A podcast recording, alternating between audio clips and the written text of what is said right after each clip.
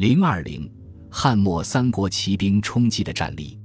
为了便于冲击作战，东汉末骑兵的普遍装备已经是长矛而不是戟。内战爆发前，公孙瓒与鲜卑骑兵的一次遭遇战，可以让人重温汉军骑兵与游牧族激战的场景。赞，常从数十骑出行色，见鲜卑数百骑，赞乃退入空庭中，曰：“其从其曰。”今不冲之，则死尽矣。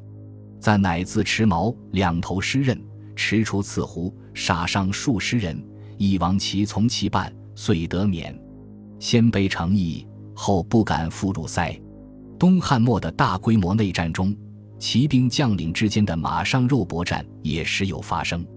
比如吕布与董卓旧部郭汜的一场战斗，两将约定单独决战，四不乃独共对战。不以矛刺中四，四后其岁前就四四不虽个两罢。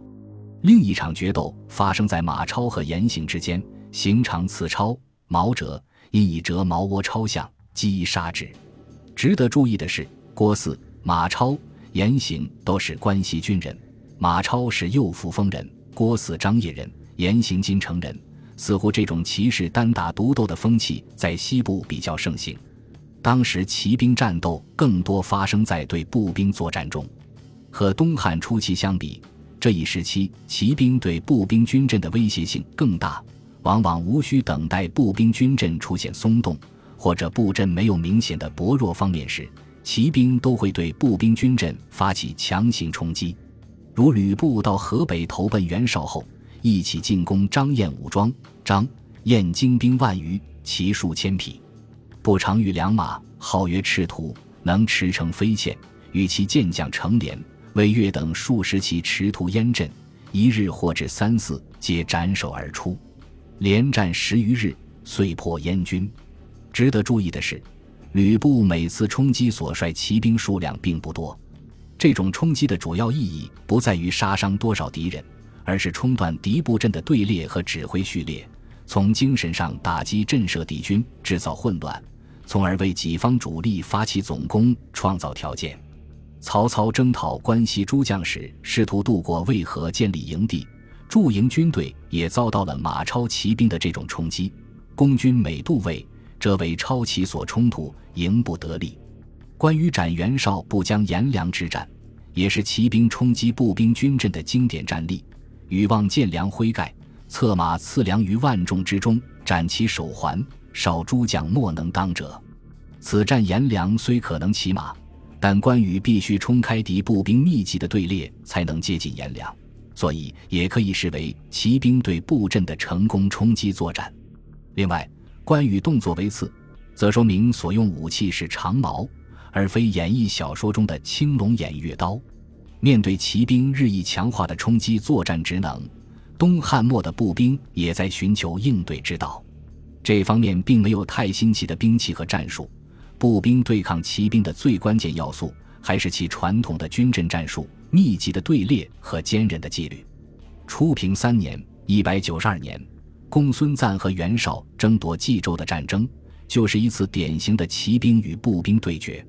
公孙瓒一直控制幽州，有北方的乌桓杂胡骑兵可用，且公孙瓒本人一直擅长骑兵战术。袁绍刚刚占据冀州，缺乏骑兵，所部多是弓箭步兵。公孙瓒军在开战前的军阵格局是：暂步兵三万余人为方阵，其为两翼，左右隔五千余匹，白马一从为中间，一分作两校，左射右，右射左，旌旗铠甲，光照天地。公孙瓒骑兵在接战之前，先射箭压制敌军。说明当时骑兵负担冲击职能的同时，并未放弃传统的射箭战术。